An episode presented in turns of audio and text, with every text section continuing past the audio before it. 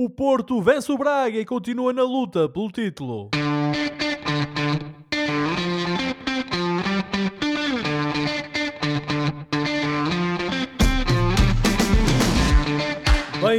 Bem-vindos a uma nova emissão dos Meninos de Ouro, o programa para quem gosta de bola e que está disponível todas as terças-feiras no Spotify, Apple Podcasts, Google Podcasts e em todas as outras plataformas onde se pode ouvir e descarregar podcasts. E estamos também na Rádio Barcelos às terças-feiras às 22 horas. Eu sou o Filipe Vieira e comigo estão o José Lopes e o João Pedro Oliveira e estamos novamente reunidos para uma conversa sobre futebol. Meus amigos, boa noite. José, começo por ti esta semana. Um, nos nossos uh, grupos uh, de troca de mensagens, ouvi falar muito do aniversário este fim de semana, mas não me ocorre quem terá feito anos. Tu fazes ideia de quem é que fez anos este fim de semana? Opa, eu acho que foi um tal de Oliveira, um, um indivíduo, um liante que, que a gente conhece e de, com o qual partilha pelo menos uma hora por semana.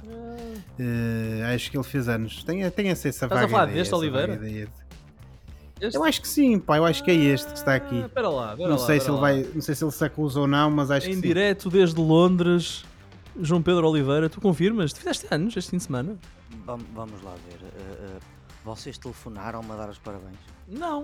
Portanto, não Não é porque não pois fiz. Então não Pronto. fiz anos. Não, parem É de mentir às pessoas. Eu não recebi telefonema dos, dois- dos meus dois melhores colegas a desejar-me um feliz aniversário. Ah, já, já foi- regredimos, já regredimos. Se calhar foi É porque pois, não fiz não- anos. É porque não fiz anos. Há 15 dias Não éramos amigos, ligamos. agora somos colegas. Como, como não lhe ligamos, fomos despromovidos.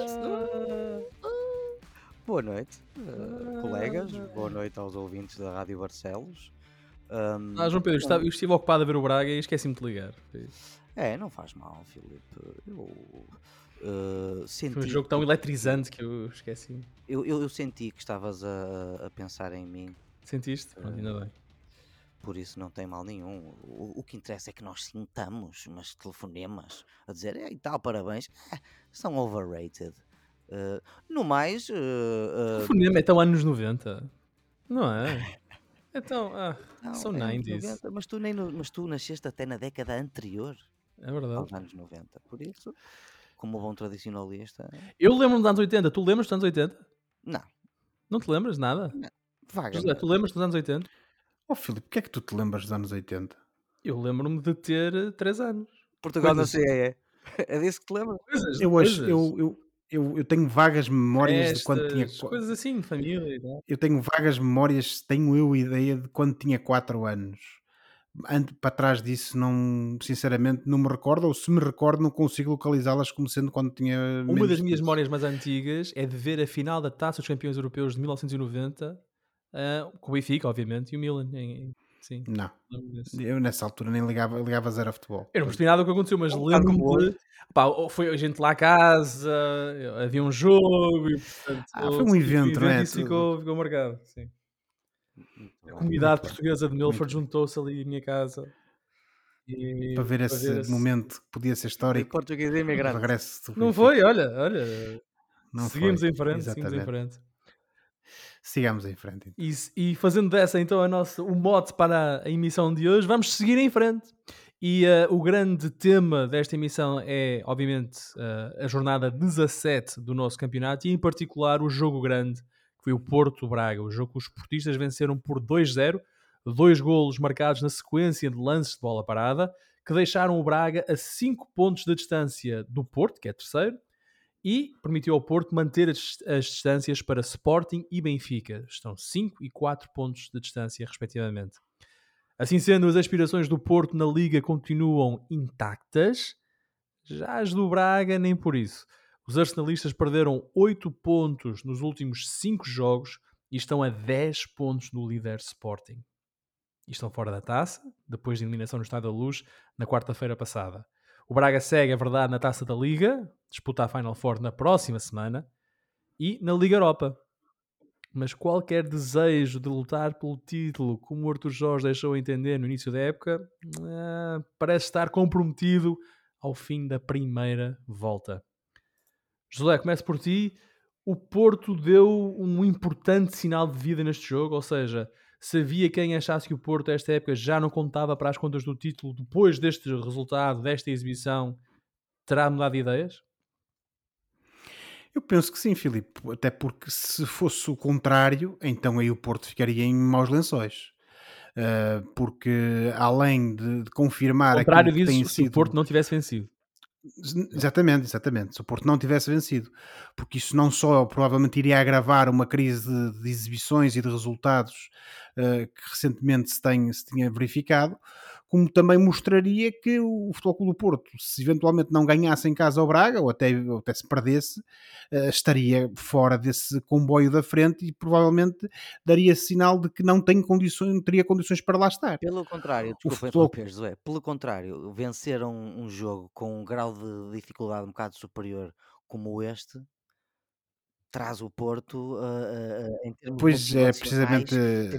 Se quiseres, podes, podes comentar por mim, Oliveira, não é por Oliveira. Eu falar contigo um bocadinho, debater. Pronto, pronto, ok. O que é que tu achas? Uh, não, mas é porque é mesmo isso que eu ia dizer, não é? é? Como este, este resultado e aquilo que efetivamente aconteceu, que foi uma vitória, uma boa vitória do Porto, mostrou, a meu ver, duas coisas. Primeiro, que o Porto, quem deu o Porto por morto para as contas do título, eh, precipitou-se, naturalmente. Eh, e segundo, porque notamos que a equipa deu uma resposta a essas exibições menos conseguidas das últimas porque partidas. O Porto faz um bom jogo, e isso aí, é talvez exatamente. O raciocínio, mas o Porto faz um bom jogo. Exatamente, eu acho que isso até é o mais importante, digamos assim, daquilo que se retira do, do jogo do domingo. É precisamente um Porto que ganha, ganha bem, convence, e que parece recuperado, parece que dá essa prova de vida. E se esta, se esta boa forma que o Futebol Clube do Porto mostrou contra o Braga for para continuar nas próximas partidas, então aí sim, não só teremos uh, concorrência apertada lá na frente entre o, entre Sporting, Benfica e Porto, como certamente uh, uh, não podemos de, de maneira nenhuma julgar que este Futebol Clube do Porto uh, está uh, neste campeonato como uma espécie de uh, outsider, digamos assim, porque o plantel não tem qualidade. o plantel tem a qualidade que tem, já aqui falamos sobre isso. o Sérgio Conceição faz as apostas que faz, mas parece-me que, pelo menos contra o Braga, encontrou o registro certo. Veremos se é para continuar. E se for para continuar, se isto não for um acidente de percurso, aí sem dúvida que temos campeonato e temos Porto até ao final. O que é que achaste da inclusão do Nico Gonzalez no, no 11 do Porto? Ele tem sido um jogador que tem estado afastado. Um, aparece agora nesta fase. Sérgio Conceição diz que ele está mais ambientado e percebe melhor as ideias da equipa. O que é que te pareceu este jogador do Barcelona? De quem? De quem muito esperava. Quando ele veio para o Porto, no início da época, esperava-se imenso deste Nico Gonzalez. Isso, eu acho que não, não, não, dúvidas sobre a qualidade dele, eu penso que não existiam. Uh, é um jovem, não há dúvida, é alguém que veio do, uh, do, uh, do Barcelona uh, rotulado de, de esperança. foi uma, uma contratação bastante elogiada na altura por parte do Futebol Clube do Porto e como nós tivemos a oportunidade de dizer aqui mais do que uma vez, tardava era a perceber-se o porquê dele não ser opção. o Sérgio Conceição não, não, quero, não, não quero estar aqui a dizer que, que, deu o braço a torcer, digamos assim, mas provavelmente só neste momento é que viu e também já depois da, da exibição um, que, ele, que ele fez, uh, que, que contra, contra o Estoril, nem tanto, digamos assim, porque não teve grandes oportunidades, mas entrou bem. Um, mas entrou bem. Uh, entrou bem uh, e, portanto, parece-me a mim que essa boa entrada contra o Estoril uh, e depois acabou por lhe valer hum, esta oportunidade por parte do Sérgio Conceição.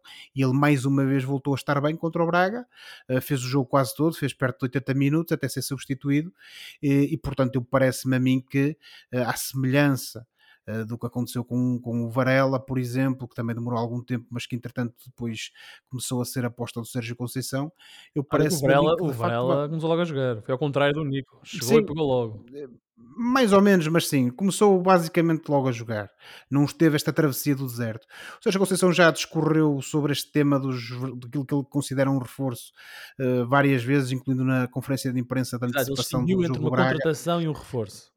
E o reforço, exatamente, ele diz que os reforços chegam quando ele achar que estão preparados. Terá sido o caso aqui com o Nico Gonzalez, que finalmente mostrou a qualidade que, que, lhe, que, que lhe atribuíam, e eu parece-me a mim que depois do jogo contra o Braga, provavelmente vamos vê-lo mais vezes no 11 do Futebol Clube do Porto. Sim, a jogar assim, o Nico Gonzalez é um verdadeiro reforço um, para, para o Porto. João Pedro, o Sérgio Conceição na conferência de imprensa após o jogo disse que o Porto está aqui para dar luta e que vai atrás dos seus, dos seus objetivos, que os jogadores se frutaram, mas acima de tudo destacou o rigor e a concentração da equipa. Concordas que essas foram chaves para o Porto ter vencido o jogo, ter controlado o jogo? Concordo. Foi um. Perdão. Foi um Porto muito competente e inteligente a, a explorar as alas e aquela defesa um bocado caótica e, e subida do Braga.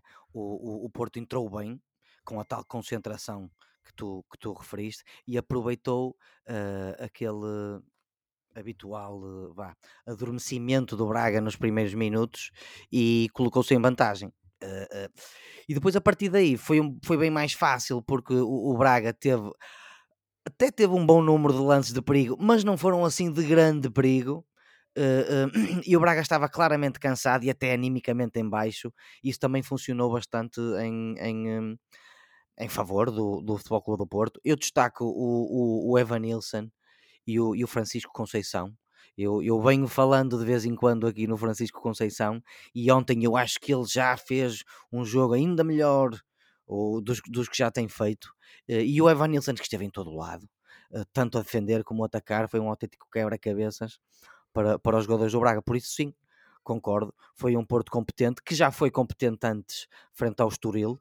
Para a taça venceram 4-0, eu recordo, portanto, aquela, aquela mudança de chip e aquele grito de Ipiranga já, com, já começou na, na, taça da Liga com a, com, com a vingança, com a, a, a vingaram-se da, da besta negra, não é? O Estoril já tinha ganho ao Porto duas vezes esta época uhum. Eh, e, e, conseguiu e prosseguiu, vá, com a tal vitória, uma vitória difícil, ou, ou, ou melhor, contra um adversário mais difícil como é o Braga, e isso só traz ainda mais motivação e eu recordo, colegas, que há um ou dois programas atrás, vocês, eh, nós falámos, o, o moderador do nosso programa perguntou-nos se ia começar aqui a haver um fosso. E eu disse, pá, não, porque o Porto não está assim tão mal e estes, eles, os três grandes, vá, estão-se a equivaler ainda bastante. Por isso, eu acho que o Porto, sim, eh, pelo menos para já, eh, vai continuar a ser candidato ao título e a olhar para o título. Até porque 5 pontos com uma jornada, uma jornada, desculpa, uma volta inteira por se fazer, não é nada. 5 pontos, quer dizer, os 5 pontos que o Porto tem de distância para o Sporting, é isso? Exatamente. 5 pontos são dois jogos maus. Ou dois jogos bons. Dois jogos maus e dois jogos é? bons de parte a parte. Portanto, sim, uh, o Porto está aí na luta, como eu gosto de dizer, e tu detestas que eu diga. Está na luta. Sim, sim, isso não quer dizer nada. Ora, mas uh, com os duetos destacámos o Nico Gonzalez. Há algum jogador para lá do Evan Nilsson e do Francisco Conceição que tu queiras uh, referir? O Fábio Cardoso faz um bom jogo, marca o primeiro golo. A defesa do Porto, a defesa do Porto no, no global esteve muito bem. E lá está, muito concentrados, muito competentes. Uh, uh, São as imagens Braga... de marca de, do Sérgio Conceição, não é? No Porto. É, concentra... Com rigor e competência. Sim, senhor. Repito, beneficiaram de um Braga claramente cansado e até pareciam animicamente até Uh, eu não quero dizer desmotivados porque, uh, porque seria injusto, porque eu não vi jogadores desmotivados, eu vi jogadores cansados no Braga. Isso ajudou também. Assim sendo, vamos aproveitar esse lance e vamos entrar no Braga. Portanto, achas que esse cansaço vem da, do jogo de quarta-feira no Estádio da Luz? Ou há outra razão para isso? esse cansaço vem de uma forma mais global da má gestão que, que tem sido feita da equipa desde o início da época. Eu, eu, eu, eu pareço um, um, relógio, um, como é, um relógio. Já faltava, um relógio já faltava o momento, Arthur Jorge. Mas eu tenho que me repetir, uh, ou pelo menos certas coisas eu tenho que repetir. O João Moutinho anda a fazer jogos atrás de jogos atrás de jogos com 37 anos e quase nunca a sair, portanto a jogar os 90 minutos e notou-se neste jogo um, um abaixamento de forma do João Moutinho não, tem, não foi o mesmo João Moutinho de há dois e três jogos atrás um, o José Fonte, pese embora tenha, tenha descansado no último jogo, porque é que ele descansou no último jogo? porque estava, anim, porque estava uh, uh, fisicamente cansado e precisava descansar e regressou neste, mas tens uh, a utilização do Fonte e do Paulo Oliveira ao mesmo tempo, que não pode acontecer, são dois jogadores demasiado posicionais e, e para não dizer lentos para jogarem juntos, portanto é mais a parte da gestão da equipa, principalmente. Nós vimos um, um, Braga cansado e sem ideias, especialmente no último terço, naquela hora, naquele momento de desequilibrar, sem criatividade no último momento para, para contornar ou para rasgar o Horta também, o Ricardo, desculpa, Pedro, o Ricardo Horta está nesse lote de jogadores que estão em baixo de forma, não está? O Ricardo Horta está cansado, eu ia referi-lo agora, muito bem, Filipe. Está num, está, é um jogador que descansa pouco também, que eh, agora que até vai saindo no, nas segundas partes no final, mas ele joga sempre eh, e está claramente num mau momento. O próprio Jaló nota-se que ainda não recuperou o ritmo Uh, após a lesão que, que debelou agora. E, e, estando, exemplo, estando, o Bruma lesionado, estando o Banza na, na CAN, Sendo este plantel do Braga um plantel rico em soluções, quem é que tu gostarias de ter visto em campo no jogo com o Porto para talvez tentar acrescentar algo à equipa que o Jaló não conseguiu, que o Ricardo Horta não conseguiu? Bom, partindo, do, partindo do princípio que eu, que eu, estaria perfeitamente ciente da condição física dos, dos, dos meus jogadores. Obviamente. Ah, por mais que me custe, o Moutinho ou era titu ou, ou, ou, entrava na segunda parte, ou então teria que sair mais cedo. Uh, eu, quando falo em gestão da equipa, também falo durante o jogo. O, o, o, o treinador do Braga, a perder 2-0, trocou um médio por um médio e só voltou a fazer substituições a 15 minutos do fim. Fez duas e depois a 5 minutos do fim, eh, eh, sem dar indicação de, de, de nenhuma ideia ou de, ou de nenhuma eh, mudança de, ou de tática, ou, ou, ou, seja do que for, para os jogadores encetarem em campo a, a quando das mesmas substituições. O, o, o pareceu substituir-se pouco mais do que uh, uh, posição por posição. Uh, não, não, percebo a, entra, entrada do Marina em que é que beneficiou necessariamente a saída do Cristiano Borja, mas isso pronto, até pode haver razões que eu não perfeitamente válidas, mas tudo isto para dizer o quê?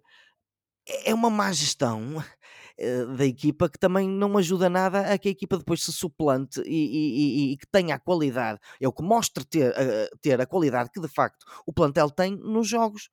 Não dá, Filipe.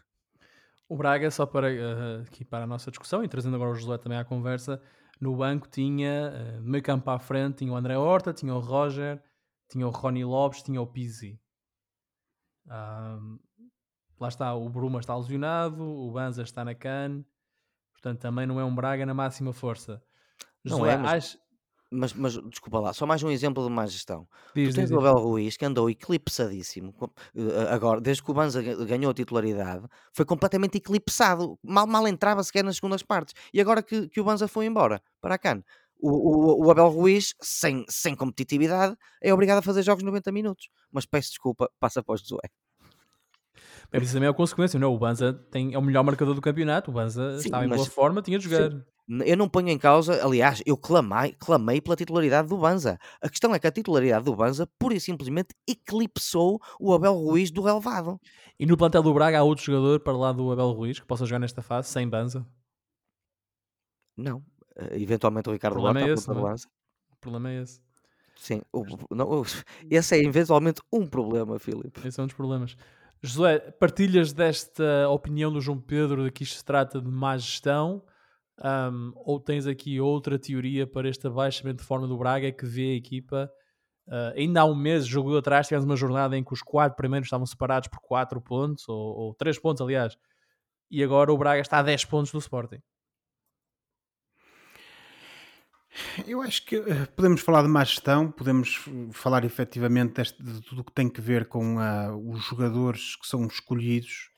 E falta um, de ideias. E, e, e pô, eventualmente falta de ideias, alguma inexperiência por parte do treinador.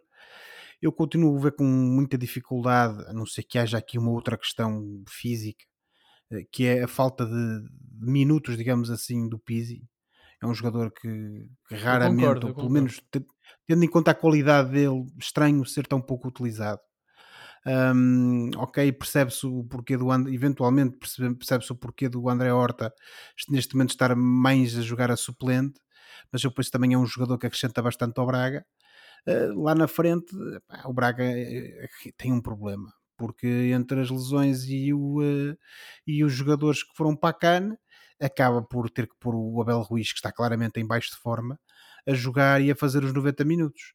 Agora, eu acho que o que eu, que eu aponto mais, e aí tenho que naturalmente concordar com o Oliveira, é o simples facto de um Porto que se apanha a ganhar uh, basicamente com uma parte inteira a ganhar por 2-0, basicamente com uma parte inteira por disputar, e o treinador do Braga troca o Vitor Carvalho pelo, uh, pelo André Horta e depois demora meia hora a fazer substituições. A, a minha ideia, mas olhando para aquele banco do Braga, e, eh, que, eu, eu, eu vejo isso. Dizer, o que é que vocês fariam? Diferente.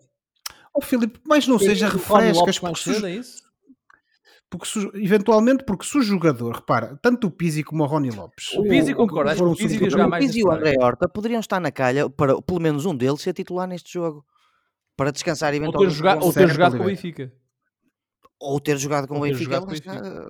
Já, Pronto, muito agora, se os, se os, jogadores não estão a render, seja porque não estão a, a porque estão a ser tapados pelo, pelos adversários, seja porque estão cansados, independentemente da razão, eu acho que tu e, e, e tendo tu, enquanto treinador, eh, a necessidade de, de fazer alguma coisa para mudar aquele ritmo eh, ou aquele, no fundo, aquela uh, situação em que a equipa se encontra de não conseguir uh, marcar golos, tens que rodar, tens de trocar. E, e atenção, e, eu, a, primeira, a primeira substituição só aconteceu 10 minutos depois do segundo gol do Porto. Certo, Oliveira, mas eu, muito sinceramente, Oliveira, eu, o treinador, mesmo tendo sofrido o segundo gol ao minuto 48, eu tu dares ali mais uns minutos para o treinador pensar no que vai fazer, o jogador aquecer, quem é que sai, quem é que não sai, eu isso até dou de barato. Compre percebo o teu ponto, mas até dou de barato. O que eu não percebo é, é, é, é tu meteres o, uh, o Pizzi e o Rony Lopes quando faltavam 5 minutos para acabar para o jogo. Não para compreendo. Não, isso não compreendo. Mas ele já, já tinha feito isso tem... ao Pizzi na luz. O Pizzi também na luz também entrou aos... perto dos 90. O Pizzi e o André Horta. São, são substituições que eu não compreendo. Sobretudo quando tens que tentar mudar a maré dos acontecimentos. E aí tem que concordar com o Oliveira. É claramente má gestão. O Braga pode ter estado cansado, eh, pode haver aqui alguma falta de, de, rotatividade, jogadores que estão lesionados, com certeza, tudo isso tem, eh, tem, eh, tem, tem eventual fundamento para justificar um jogo menos bem conseguido, depois de uma partida de alta rotação, digamos assim, contra o Benfica a meio da semana. Mas acho que a queda do Braga em termos exibicionais contra o Porto foi, foi demasiada, foi demasiado grande.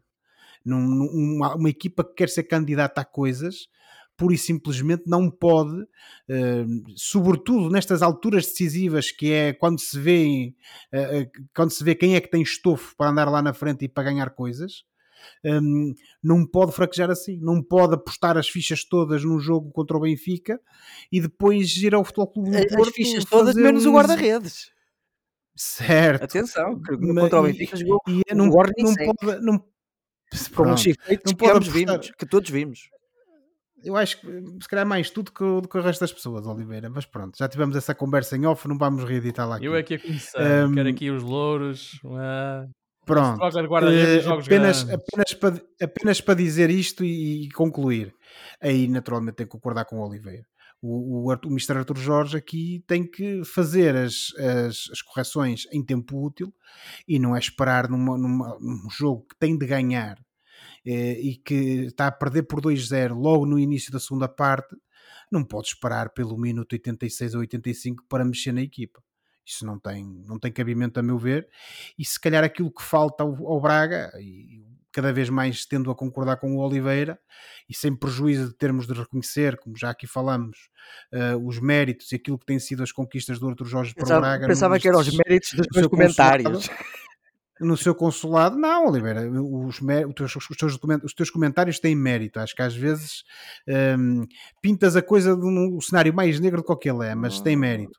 Agora, eh, há uma, agora uma coisa, e para, e para concluir, acho que se calhar é este Braga com este plantel eh, falta um treinador que esteja à altura, porque um Braga com um plantel destes, depois do investimento que foi feito, recordemos que o Braga está no contratou um jogador por 5 milhões de euros. Eh, fez um esforço financeiro brutal para poder ter o Bruma Mas parece a, a ser um jogar em termos salariais. Ele tem E não, não, o Sal- Salazar é um excelente jogador, isso não há dúvida. Sabe? Mas Pois depois é, de um investimento não destes, sobrou dinheiro para o acabar- treinador. Pois, talvez, Oliveira. Uh, mas depois de um investimento destes, o Braga eventualmente acabar a época sem títulos uh, e, uh, e pá, quarto ou quinto, ou no quarto ou no quinto lugar do, do campeonato, acho que tem que depois haver muita introspeção na pedreira, porque alguma coisa vai ter que ser corrigida. Deixa-me pegar aí, José, e fazer, apelar à vossa capacidade de síntese. Com o Braga a 10 pontos do primeiro lugar na viragem da, do campeonato, a 9 pontos do segundo e a 5 do terceiro, o campeonato para o Braga agora serve para quê, João Pedro? Para o requisito mínimo, mais mínimo de todos, que é o objetivo mais realista, que é o quarto lugar. E só o quarto lugar. José? E cuidado com o Guimarães. Eu, eu aí, eu, Vitória, pá. eu aí não seria, eu não seria tão, tão derrotista, digamos assim, como, o- como o Oliveira. Ah, o Porto ganhou o Braga, é verdade, mas o Porto está a 5 pontos, ainda falta uma época inteira.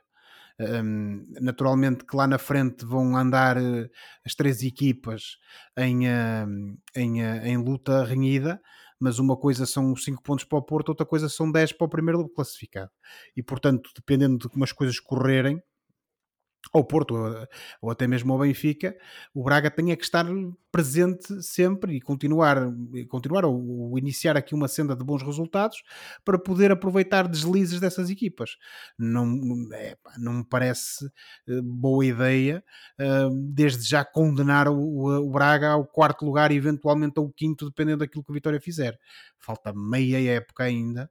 Ainda há mu- muito futebol para, para jogar as equipas da frente, todas elas certamente que vão perder pontos e o Braga tem é que aproveitar e tem que melhorar. Portanto, o João Não. Pedro diz que o Braga, a época do Braga agora resume-se a lutar pelo quarto lugar. O Josué pensa que ainda pode chegar ao top 3. Ah, Então, falta muito tempo. Sim, tens razão, ainda falta. Aliás, tudo O Benfica, disseste, o Benfica teve o Benfica, o Benfica o ano passado também tinha 10 pontos de avanço sobre o Futebol Clube do Porto e depois sim, foi o que senhor, tens tudo muito bonito, eh, eh, concordo, faz sentido, eh, falta meia época, mas depois é preciso haver outras certas coisas que não existem no clube. E daí a minha postura um bocado mais, vá, derrotista, se calhar, mas pronto, veremos como é que vai ser o resto do campeonato. Veremos, sim, senhor. Ora, Sporting e Benfica venceram os seus jogos nesta jornada. O Sporting derrotou o Lanterna Vermelha Chaves por 3-0, enquanto o Benfica recebeu e venceu o Rio Ave por 4-1, num jogo bem mais difícil do que o resultado deixa transparecer. Este Sporting, meus amigos, eh, começa a dar ares do de 2021, o Sporting que venceu o campeonato, Ahm, vencendo jogos difíceis, sem grande nota artística, mas com muita eficiência. Trincão foi titular no lugar de Marcus Edwards, lesionado, e fez um jogo belíssimo.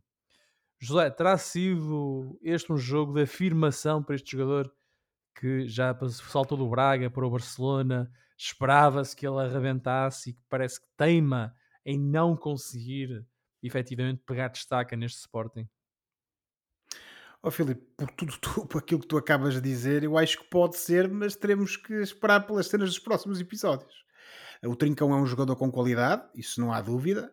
Ahm, foi se calhar muito demasiado cedo, teve uma oportunidade demasiado cedo para ir para o Barcelona, ah, onde não teve grandes chances de, de se ingrar. Voltou para o Sporting para relançar a carreira, o que à partida teria sido uma boa opção. Uh, não tivesse sido a época menos bem conseguida que o Sporting fez a época passada, mas este ano uh, o Sporting está melhor e naturalmente se a equipa está melhor, todos os jogadores que lá estão têm uma tendência mais não seja ir um pouco por arrasto e a estarem melhores. O Trincão mostrou no jogo contra os Chaves a qualidade que tem, que é um jogador que pode ser uma, um trunfo para o Ruben Amorim e que pode também ser um jogador decisivo quando, uh, ainda como ainda falávamos na semana passada, quando o resto das soluções, digamos assim, não funcionam, não está a funcionar tão bem como seria expectável, e mostrou precisamente no jogo contra os Chaves, uh, que foi um jogo em que o Sporting, a meu ver, foi dominador de início a fim. O Chaves andou sempre a correr atrás do prejuízo, um, e uh, o, o Trincão, que estava em dia sim, acabou por dar aqui um contributo enorme para essa vitória do, do, uh, do Sporting depois do Paulinho um, ter conseguido, no fundo, desencravar aquele, aquele, o desatar aquele nó que parecia que estava criado um, ainda na primeira parte, e o Trincão deu a tranquilidade necessária logo no início da segunda parte ao Sporting para continuar a gerir o jogo e a gerir bem. Eu acho que este Sporting continua a ser a equipa mais do nosso campeonato, apresenta um futebol de qualidade, é a equipa mais tranquila, a equipa com as ideias mais assentes, uh, com princípios de jogo mais estáveis. Um, acho que vai em primeiro lugar e, como eu já disse, é um justo líder do campeonato. Naturalmente que não vai ganhar boa partida, dificilmente ganhará os jogos todos até final, sobretudo porque, assim como aconteceu com o Chaves, uh, este, aquele jogo podia ter uh, acabado por correr de forma diametralmente oposta, precisamente por causa dessa ineficácia de, lá na frente. Vejamos, por exemplo, que o Sporting ganha 3-0 e Jóqueres, apesar de ter um, um papel importante na, na partida, não marcou. Um, e portanto, parece-me que o Sporting, sem dúvida, irá ter os seus percalços, mas que é neste momento, pelo futebol que apresenta, o principal candidato ao título e sem dúvida que está bem e recomenda-se. João Pedro, o que, é que tu, o que é que tu viste nesta exibição do Trincão uh, em Chaves? Ele que marca um golinho e faz, faz uma bela exibição, de facto. Um, achas que é este momento, foi este o jogo numa noite fria e chuvosa de Chaves, né? pegando aquela expressão inglesa do Can he do it on a Monday night? Onde é que é o campo que eles dizem? Stoke. Em Stoke. Portanto, o Trincão fê-lo numa, numa noite de sábado chuvosa e fria em Chaves. Será que isso chega? E já o tinha feito numa noutra noite, na noite anterior, bom, não na noite anterior, mas no jogo anterior frente ao, ao Estoril Praia, com a goleada de 5-1 também já tinha jogado bastante bem e marcado um gol, salvo eu, marcou um gol, marcou um gol. Eh, sim, o, o Trincão é um rapaz de Braga, que foi vendido muito bem pelo Braga ao Barcelona, aqui há uns anitos, e, e portanto eh, tenho um carinho especial pelo rapaz é muito bom tecnicamente, é um jogador rápido, mas é um jogador a quem lhe falta, sempre faltou muito o produto final. O, o, o, a finalização ou até o momento Golo final, seja, né? seja para finalizar, seja para assistir, no último terço era um jogador que pecava até demasiado para a qualidade que exibia em vários outros aspectos, nomeadamente na finta, no, no, no, na visão de jogo, etc se é este o jogo uh, que, que, vai dar a volta, ou melhor, que vai fazer do Trincão finalmente um, um craque importante, ou dos mais importantes do Sporting, não sei, mas que ele ainda vai em muito boa idade para chegar lá, vai. E o Sporting em si é para ti também, como o José disse, o principal neste momento candidato ao título? Ou é simplesmente por inerência, por facto de ser primeiro? Não, é, é, é porque tem sido de facto a equipa mais, mais consistente. Vamos ver agora quando as coisas começarem a doer na segunda parte da época, não é? Uh, em fevereiro regressam as competições internacionais, uh, o Sporting está na, na, na Liga Europa, uh, portanto, este adversário ainda vai ser relativamente fácil, está-me a falhar o nome. mas não te quero meter em, em trabalhos, Filipe, seja como for. as coisas vão começar a aquecer e, e vão começar a ficar mais pesadas e algo pode mudar Agora que o Sporting Young tem Boys. Sido... Young Boys, é isso. Portanto, é um jogo de grau de dificuldade média, vá. Uh, uh, ou seja, isto para dizer o quê? Que as coisas vão começar a aquecer agora na, na segunda parte da, da época e pode haver alguma mudança de, de, de, de equipa para equipa que traga alguma coisa nova para o primeiro lugar, mas neste momento e, e, e, com as contratações cirúrgicas que fez e a consistência que tem demonstrado e com aquela autêntica pérola na frente chamada Guiócaras, é a equipa mais consistente, sem dúvida. No Benfica, que está a um ponto do Sporting, Marcos Leonardo precisou de apenas 17 minutos para marcar o primeiro gol pelos encarnados. Uma estreia bastante diferente da de Artur Cabral, por exemplo. José, o Benfica tem aqui o seu avançado. Oh, Filipe, acho que ainda é muito cedo para dizer.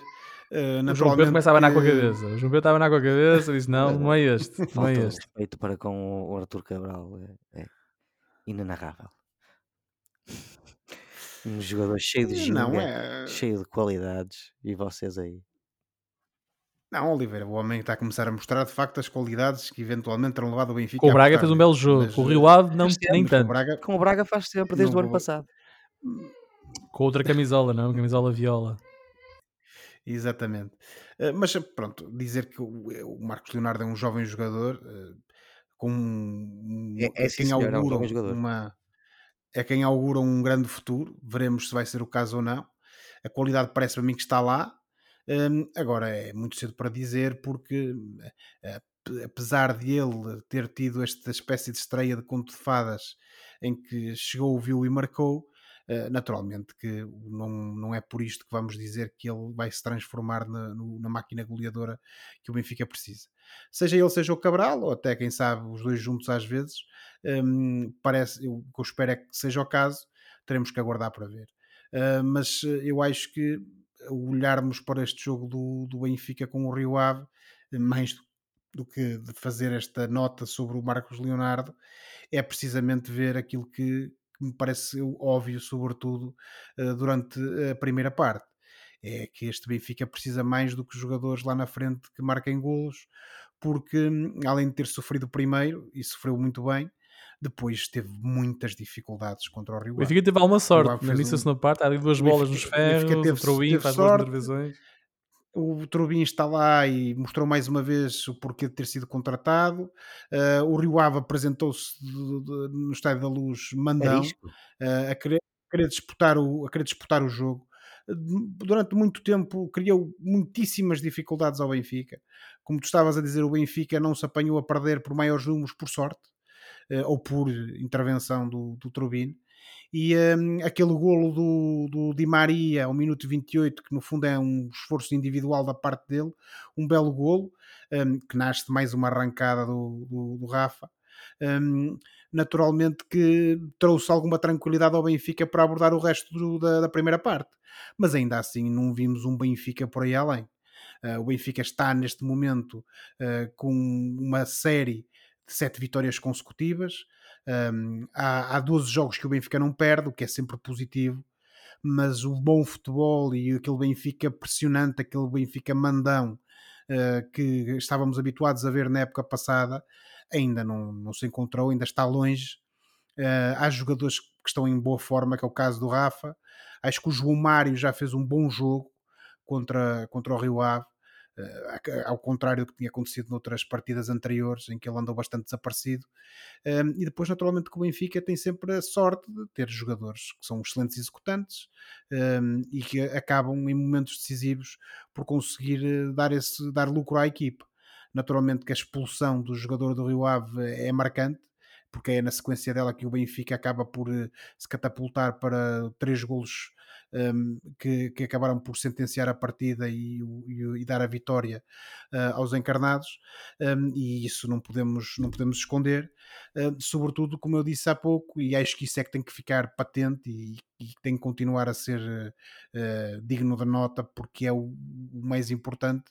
Um, o Benfica continua apesar destas vitórias e destes resultados positivos, continua sem apresentar bom futebol, continua sem ter um, uma, uma, um comportamento em campo que, pelo menos a mim, enquanto adepto, deixe tranquilo. Mais nada. Mais nada. João Pedro, do que tu viste do Marcos Leonardo, ficaste ali com a sensação de que pode estar aqui um jogador especial? Não, porque eu não sou tolinho. É não viste? Tempo. Não, vi. Epá, não, não, não se pode dizer muito. É um jogador que vem bastante bem referenciado do Brasil. Isso é verdade. Tem embora 20... o Santos tenha descido divisão. Sim, embora o Santos tenha descido divisão. Portanto, uh, se calhar. Mas boa, ele destacou-se. Como, como, se diz na minha terra, boa pomba eh, para o Benfica. Uh, veremos se vai ser boa pomba. Mas é um jovem de 20 anos. Vinha com um cardápio de 21 golos e 4 assistências em 49 jogos na época passada, tem uma margem de progressão enorme pela, pela jovem idade que tem. Eh, eu não sei se ele é, vai ser o avançado do Benfica, mas pode muito bem vir a ser um avançado do Benfica. O Benfica pode ficar aqui com uma bela dor de cabeça para, para, para a segunda parte da época, sendo que o Arthur Cabral cresceu inegavelmente de forma. Verdade. O, o Musa esteve sempre relativamente bem sempre que entrou e tem golos para mostrá-lo. E agora, se este miúdo começar a, a enfim, a, a, carburar também, o, o Roger Schmidt tem uma boa dor de cabeça para. Ainda falta o Tengsted, que ah, era titular à altura da lesão. E ainda falta o Tengsted, bem lembrado, que eu já me estava a esquecer. Uh, portanto, tudo isto pode ser um, um cardápio de opções muito interessantes. Laterais é que nem vê-los. Desculpa? Laterais é que nem é, estão a chegar, estão a chegar. O Orson está cada vez mais confortável no, no, no papel, diz ele. Uh, mas só para terminar, uh, são, são quatro opções, agora com o Tankstead, que podem muito bem ser valiosas para o, o Roger Schmidt atacar uh, o resto das competições, ou, ou melhor, as competições que ainda, em que ainda está, que são todas, certo? O Benfica está em todas, sim. O Benfica está em todas. na segunda parte da época, quando as pernas começarem a ficar mais cansadas. Muito bem. Ora, então, com este desfecho, uh, o Benfica está a um ponto do Sporting. O Benfica tem 42 pontos, o Sporting tem 43. O Braga está no quarto lugar, tem 33 pontos. Está a 5 pontos do Porto, que é terceiro, tem 38. Um, o Braga está então a 10 pontos do Sporting. Tempo agora para olharmos para o Gil Vicente, que no, na, na, tabela classificativa está no 15 lugar, tem 16 pontos. Empatou com o Estrela da Amadora nesta jornada. O Gil não engata, José. Porquê? Oh, Filipe, uh, uh, acho que é complicado uh, estar aqui a, a, querer apontar uma única razão. a equipa, mais uma vez, à semelhança do que sucedeu com o Farense, até jogou bem, sobretudo em termos ofensivos, mas tem, demonstra uma grande incapacidade em concretizar e depois acaba por, por pagar esse preço e mais uma vez um Estrela da Amadora que veio e que pelo menos tentou uh, vir a Barcelos dificultar um pouco a vida ao Gil, ainda que não tenha estado propriamente uh, em, grande, em grande, grande evidência, uh, acabou por ir conseguindo negar essas oportunidades ao Gil Vicente e ao cair do pano, um novo golpe de teatro e a equipa gilista fica mais uma vez despojada dos três pontos. Naturalmente que hum, jogos destes deixam moça, deixou moça não só animicamente, porque a equipa que parece estar a melhorar depois não consegue os resultados e, sobretudo, acaba por não conseguir os resultados desta forma trágica. E uh, temos o Gil Vicente, como tu disseste bem, uh, no fundo já cheira, digamos assim, a, linha d'água, já lhe cheira a maresia. Uh, porque o, o Gil está um ponto acima da, da linha d'água, do lugar do playoff, um, não conseguiu ganhar em casa contra o Estrela da Amadora teremos de ver nos, nas próximas partidas se este, esta melhoria que temos assistido eh, continua e, sobretudo, se o Gil consegue pontos e consegue marcar golos. Um, porque se isso não acontecer urgentemente, e como eu já referi aqui na, na, nossa última emissão, o Gil Vicente tem aqui um sério problema em mãos para resolver, porque continua sem conseguir descolar destes lugares do fundo da tabela. O Gil que na próxima jornada vai a Portimão, o jogo é no domingo às 15h30. Olhando então para a jornada 18, que é a primeira jornada da segunda volta, a jornada arranca na quinta-feira com o Famalicão Braga às 18h45 e depois o Vizela Sporting. Na sexta-feira temos o Benfica Boa Vista e depois no sábado o Estoril Aroca estas quatro equipas, Estoril, Benfica, Sporting e Braga, estarão depois envolvidas na Final Four da Taça da Liga, que se disputa na próxima semana, na terça e na quarta-feira. Continuando com os jogos de sábado, temos o Casa Pia Farense, o Porto Moreirense, fecha a noite de sábado, e depois no domingo, para lá desse Portimonense Gil, temos o Chaves Rio Ave e o Vitória Estrela da Amadora. Na segunda-feira tivemos o sorteio da Taça de Portugal, dos quartos de final da Taça de Portugal. Uh, e esse sorteio de, produziu os seguintes jogos: temos um Vitória de Guimarães Gil Vicente, um Vizela Benfica, Santa Clara Porto e Leiria Sporting. Foram também definidas as chaves das meias finais, e então, sendo uh, então o resultado do sorteio é o seguinte: temos o, Vitória, o vencedor do Vitória de Guimarães Gil Vicente contra o vencedor do Santa Clara Porto e o vencedor do Leiria Sporting contra o vencedor do Vizela Benfica. Destas oito equipas, temos seis da Primeira Liga e duas da Segunda, Santa Clara e Leiria. Os quartos de final vão ser disputados entre 6 e 8 de fevereiro, com a primeira mão das meias finais entre 27 e 29 do mesmo mês. A segunda mão das meias finais vai realizar-se entre 2 e 4 de abril, portanto, mais de um mês depois da primeira mão, ficando definidas as duas equipas presentes na final marcada para 26 de maio no Estádio Nacional. Um, João Pedro, um primeiro comentário este sorteio. O que é que te parece aqui, agora que o Braga está fora e podes olhar de forma menos apaixonada, digamos assim, mais racional? Tens aqui um Vitória Gil, um Vizela Benfica, Santa Clara Porto, Leiria Sporting. Perspectiva-se um Sporting Benfica nas meias finais. O que é que te parece isto tudo?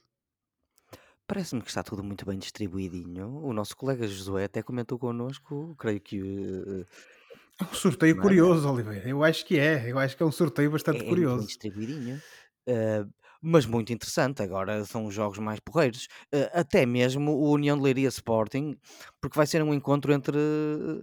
Entre não, mas, mas vai ser um encontro com uma equipa que há muito está afastada é, de- de- de- dos holofotes e da primeira divisão portuguesa, que é a União de Leiria, e, e- e que, ao que parece, consegue ter bons, boas audiências eh, eh, de vez em quando. Na terceira divisão ainda, creio eu. Assistências. Não, o Leiria está na segunda liga. Não era, eu queria dizer assistências, peço desculpa. Já está na segunda liga, União Leiria, exatamente. liga. Exatamente, Filipe. Portanto, a começar por esse jogo que, que até apanha o- uma equipa que nem sequer é da primeira divisão, a passar pelos outros, o Guimarães Gil Vicente tem tudo para ser um jogo muito interessante. O, o, o Vizela Benfica é uma equipa, o Vizela, no lado do Vizela, é uma equipa bastante imprevisível, eh, embora esteja um pouco na moda baixo, também pode ser um jogo interessante. E depois temos a outra equipa da segunda divisão, que é o Santa Clara, que, que, que é um- uma das equipas dos, dos Açores e que também está um bocado afastada do, neste momento da, da, da primeira divisão. Josué, tu olhando para este sorteio, ah, há uma coisa que salta à vista que é há uma possibilidade, remota obviamente, mas há uma possibilidade de o Benfica e o Sporting fazerem seis jogos em 2024. Ahm, há um jogo para o campeonato. Entre, há um jogo para o campeonato. entre campeonato, Liga, Liga Europa Exatamente. Há um jogo para o campeonato. Há a possibilidade de se defrontarem nas meias da Taça Portugal. Podem ser os dois finalistas da Taça da Liga. E depois podem se defrontar nos- na Liga Europa a partir dos quartos de final. Ahm, o, que é que te, o que é que te apraz dizer deste sorteio?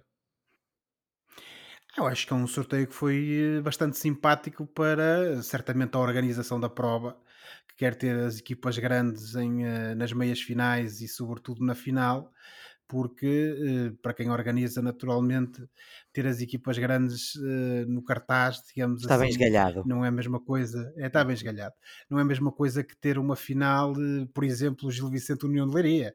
Ainda que nunca sabe se não vai, não vai acontecer, seria curioso. Ahm, mas eh, acho que a esse nível, de facto, o, sorteio foi interessante. Eu penso que não teremos aqui grandes, grandes surpresas, digamos assim. É claro que é taça. ahm, e o Sporting jogar a Leiria vai ser sempre um, e o Porto também a Santa, ao- aos Açores pode sempre dar aqui a possibilidade de haver eh, surpresas. Um, o Benfica vai jogar a Vizela, que também é sempre um, um terreno complicado, uh, mas onde o Benfica, uh, de forma melhor ou pior, tem conseguido uh, passar nas últimas vezes que lá foi, e esse fator casa para essas três equipas poderá naturalmente aqui contar, mas eu acho que, dado o desnível, um, vamos ter aqui provavelmente umas meias finais com os três grandes e depois fica incógnita de saber o que é que, o que, é que acontecerá no estado de Dom Afonso Henriques entre o Vitória e o Gil Vicente. Este Gil Vicente que, como acabei de referir, eh, não está na melhor das formas. O Vitória, pelo contrário, é uma equipa que tem estado bastante bem. Um, sobretudo desde que, desde que trocou de, de treinador para o homem de, da boina. O Álvaro Pacheco. Um, Exatamente, o Álvaro Pacheco. Eh, E portanto, também acho que vai ser um bom jogo. Vitória e o Gil Vicente normalmente proporcionam sempre bons jogos, mas será curioso ver se o Gil Vicente, apesar deste ser um mau momento, consegue ou não ir mais longe na prova. Dito isto, penso que, como referi há pouco, não obstante estas coisas, vamos ter umas meias finais recheadas dos três grandes. É um meu palpite. O sorteio é mesmo engraçado porque não só os três grandes não se cruzam, mas pelo menos jogam todos fora. É curioso. jogam todos curioso, fora, que é para não dar aquela Foi impressão uma- de coisa. É, foi uma, é felizes coincidências, Está tudo certamente. fora. Muito Falta bem. A, a música dos fecheiros secretos. Pau, pau, pau, pau, pau, pau. E é nesse, nesse, neste momento que entramos então no Fora de Jogo, o momento do programa em que olhamos para o que se passa fora das quatro linhas e oferecemos recomendações ou sugestões aos nossos ouvintes. João Pedro, vais eh, sugerir os, os feios secretos? E o link qualquer é que eles estavam a pensar a fazer um, um reboot disso. Que façam. Outra vez? Sim. Que façam. Enquanto meterem a Gillian Anderson lá, vale sempre a pena. Não sei se ela está, mas sim, mas estava a pensar em trazer a história de volta. Eu que recentemente até vi uma série com ela, o The Fall. Uma série muito britânica. É que já, já, isto já seria a segunda vez que o fazem, porque não sei se vocês têm noção Sim. que aqui há meia dúzia de anos eles fizeram Uma temporada. uma ou duas temporadas. Mas isto seria com o, um, com o Ryan Coogler, o realizador da Pantera Negra. Ah, ou do Pantera Negra. Ah, do Pantera Sim. Negra. ah, seria ele ah, a comandar a série. Eu veria. Não sei. Eu preferia que mais não seja para ver se valia a pena ou não. Bem, João. Pedro, então, mas o que é que trazes? Trago-vos eh, uma coisa diferente desta vez. Ah, Trago-vos um documentário que é também uma espécie de biográfico. Perdão. Chamado Kevin Hart e Chris Rock Headliners Only. Portanto, naquele que é. E está, já agora, eh, disponível na Netflix, saiu mesmo há pouquinho tempo. Portanto, naquele que é possivelmente o primeiro documentário do seu género, eh, Kevin Hart e Chris Rock, Headliners Only, oferece um olhar por trás das câmaras das vidas dos dois titãs da comédia de stand-up enquanto fazem uma tour conjunta pelos Estados Unidos. Este filme segue Hart e Rock enquanto falam sobre a sua juventude, as suas lutas, os seus triunfos e a sua amizade inquebrável. Foi Hart que convidou Rock para fazerem uma tour juntos, como reconhecimento da sua admi- a- a- admiração e amizade por ele, eh, e na ressaca de um ano emocionalmente complicado para Chris Rock. Eh, Eu sei que. Eu acho eu que vocês sabem desse Porque o Oliveira do que morreu-lhe é o que eu gato. estou a falar. Eh, não, tem na internet um vídeo dele a ser esbofeteado eh, por outra pessoa. Eh, Ah, avançando. Eh, participam também outros craques da comédia neste documentário que cresceram e evoluíram profissionalmente nos mesmos sítios destes dois comediantes stand-up, como DJ Hewley, Keith Robinson, Cedric the Entertainer, Wanda Sykes e mesmo dois dos meus all-time favorites, Bill Burr e Dave Chappelle. Eh, isto é um bom olhar para os bastidores de dois grandes da comédia americana eh, e de como grandes comediantes eh, se influenciam e até se apoiam uns aos outros, pelo menos atualmente, na comédia americana. Para quem gosta deste registro, eu recomendo este documentário. Chama-se Kevin Hart e Chris Rock, Headliners Only, e está disponível na Netflix. Muito bem. José, e tu? Olha, Filipe, eu vou recomendar algo que já saiu há bastante tempo e que continua disponível, porque no passado dia 10 eh, fez 25 anos que foi exibido pela primeira vez nos Estados Unidos uma série chamada Os Sopranos. Ahm, não é nenhuma novidade, mas por eh, ocasião desta efeméride, é esta a minha recomendação. Para quem não sabe, a série segue Tony Soprano, um mafioso italo-americano que é residente em, eh, em Nova Jersey eh, e que tenta, no fundo, equilibrar, e é isto que nós acompanhamos, a sua vida familiar com este seu papel da chefe da família mafiosa eh, que tem o mesmo nome. Uma- tendo ele, uma das premissas da série tem que ver com o facto de ele, depois de ter sofrido uma série de ataques de pânico, aceitar de forma relutante participar em sessões de terapia com uma psiquiatra, a doutora Jennifer Melfi, eh, que no fundo vai acompanhar de início ao fim da série. Situação que não só eh, coloca a sua vida em risco, porque, eh, como vão ver, naturalmente não é, não é muito recomendável o mafioso andar a contar a sua vida eh, a uma psiquiatra. Eh, se seguimos essas peripécias todas de Tony Soprano, todas as ocasiões em que a vida dele é, é colocada em perigo pela, pelo seu estilo de vida, digamos assim, passa a repetição, mas também às suas lutas com o seu tio Júnior, com a sua esposa Ca- Carmela, com outros membros da máfia ou de crimes. Mas isso era que eu ia concluir Oh, dizendo que eh, uma dos, dos, dos- ou a cereja para mim no topo do bolo dos Sopranos, que infelizmente termina logo no início da terceira temporada, é precisamente eh, a mãe de Tony Soprano, Lívia Soprano, e a relação que tem com o filho, e que mais não seja só por isso já valia a pena ver as primeiras duas temporadas da série. Dito isto, a série tem supostamente seis temporadas, sendo que a sexta divide-se em parte 1 e parte 2. Hum, ela é considerada para muitos, e para mim também, como uh, uma a melhor série de televisão de todos os tempos. Um, esta série foi completamente cravejada de, de prémios, não só de, de, escrita, como de representação, como de realização. Um, só para dizer que, por exemplo, em 2013 o Writers Guild dos Estados Unidos nomeou a série de, como sendo a mais bem escrita de todos os tempos, uh, o, o The Guardian considerou-a como a melhor série de TV do século XXI, até agora, e, e, e que tivemos uh, revistas como a TV Guide ou com o Rolling Stone, que também, lá está, classificaram-no como a melhor série de televisão de todos os tempos. Uh, neste momento ela está disponível em, na, na, nas plataformas, nomeadamente na HBO Max cá em Portugal, e para quem quiser e for um saudoso e tiver como reproduzir, esta é daquelas que se calhar também vale a pena ter, como eu tenho, oferta da minha cara metade, uh, toda em DVD para se ver uh, quando uh, tiver vontade. Eu houve uma altura que, um, que, quase que vi esta série anualmente, ou revia anualmente. Ultimamente já não tenho tanto tempo quanto isso, mas de toda a maneira fica toda a, minha, toda a maneira fica aqui a minha recomendação, Os Sopranos, disponível na HBO Max. Tua cara metade trata-se bem demais. Opa, é, é Sou um rapaz sortudo. Mas estou de acordo. Um uh, melhor, melhor série dramática que, eu me recordo de ver. Eu também. No... Para mim é essa este... e The Wire. The Wire é muito bom, mas para mim os Sopranos ligeiramente à frente. Eu acho que já falei de Sopranos aqui há uns valentes programas atrás, porque eu andei a ver, mas... E já vai para aí algum tempo, vai. É Esta é a emissão 116, portanto já foi, já foi há seguramente 100 é, emissões atrás, já não interessa. Exatamente. Uh, eu, eu gosto da atualização do Josué porque eu gosto sempre da perspectiva dele. Claro. Não. Muito bem, muito obrigado, Oliveira. Ora, esta semana o meu fora de jogo é dedicado precisamente ao Oliveira, que fez anos uh, na semana passada e ficou triste porque eu não lhe telefonei. Pray é tell. Hum. João Pedro, tu sabes que canção estava em primeiro lugar no top de, de vendas no Reino Unido no dia em que tu nasceste? Já soube, Filipe. E já me esqueci. Hum. A resposta a essa pergunta, de acordo com a investigação que eu levei a cabo, é West End Girls dos Pet Shop Boys. Não era a resposta okay. que estavas à espera. Não, não e, portanto, Ok, bom. Uh, eu gosto dos Pet Shop Boys, obrigado. Pronto.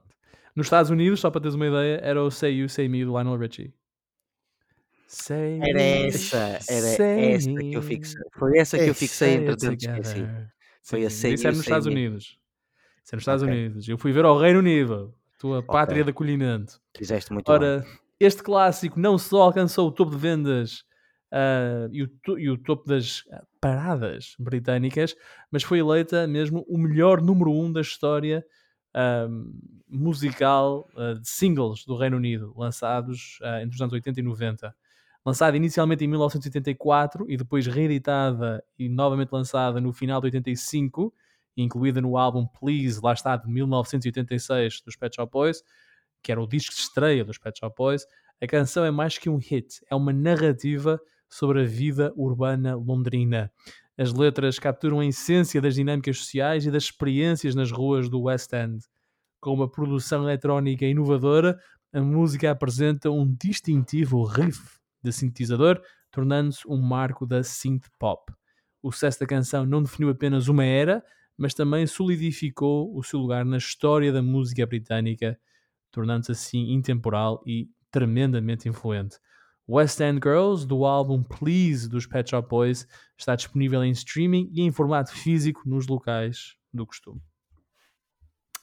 E por hoje ficamos então por aqui. Para a próxima semana cá estaremos de volta para falar de futebol. Não se esqueçam que podem subscrever o canal dos Meninos de Ouro, disponível em todas as plataformas de podcast para serem notificados de cada vez que publicarmos uma nova emissão.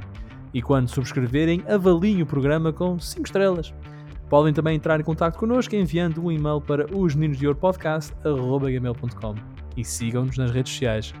Boa semana, bons jogos e parabéns, Oliveira. Obrigado. Tchau, boa semana. Boa semana. Tchau.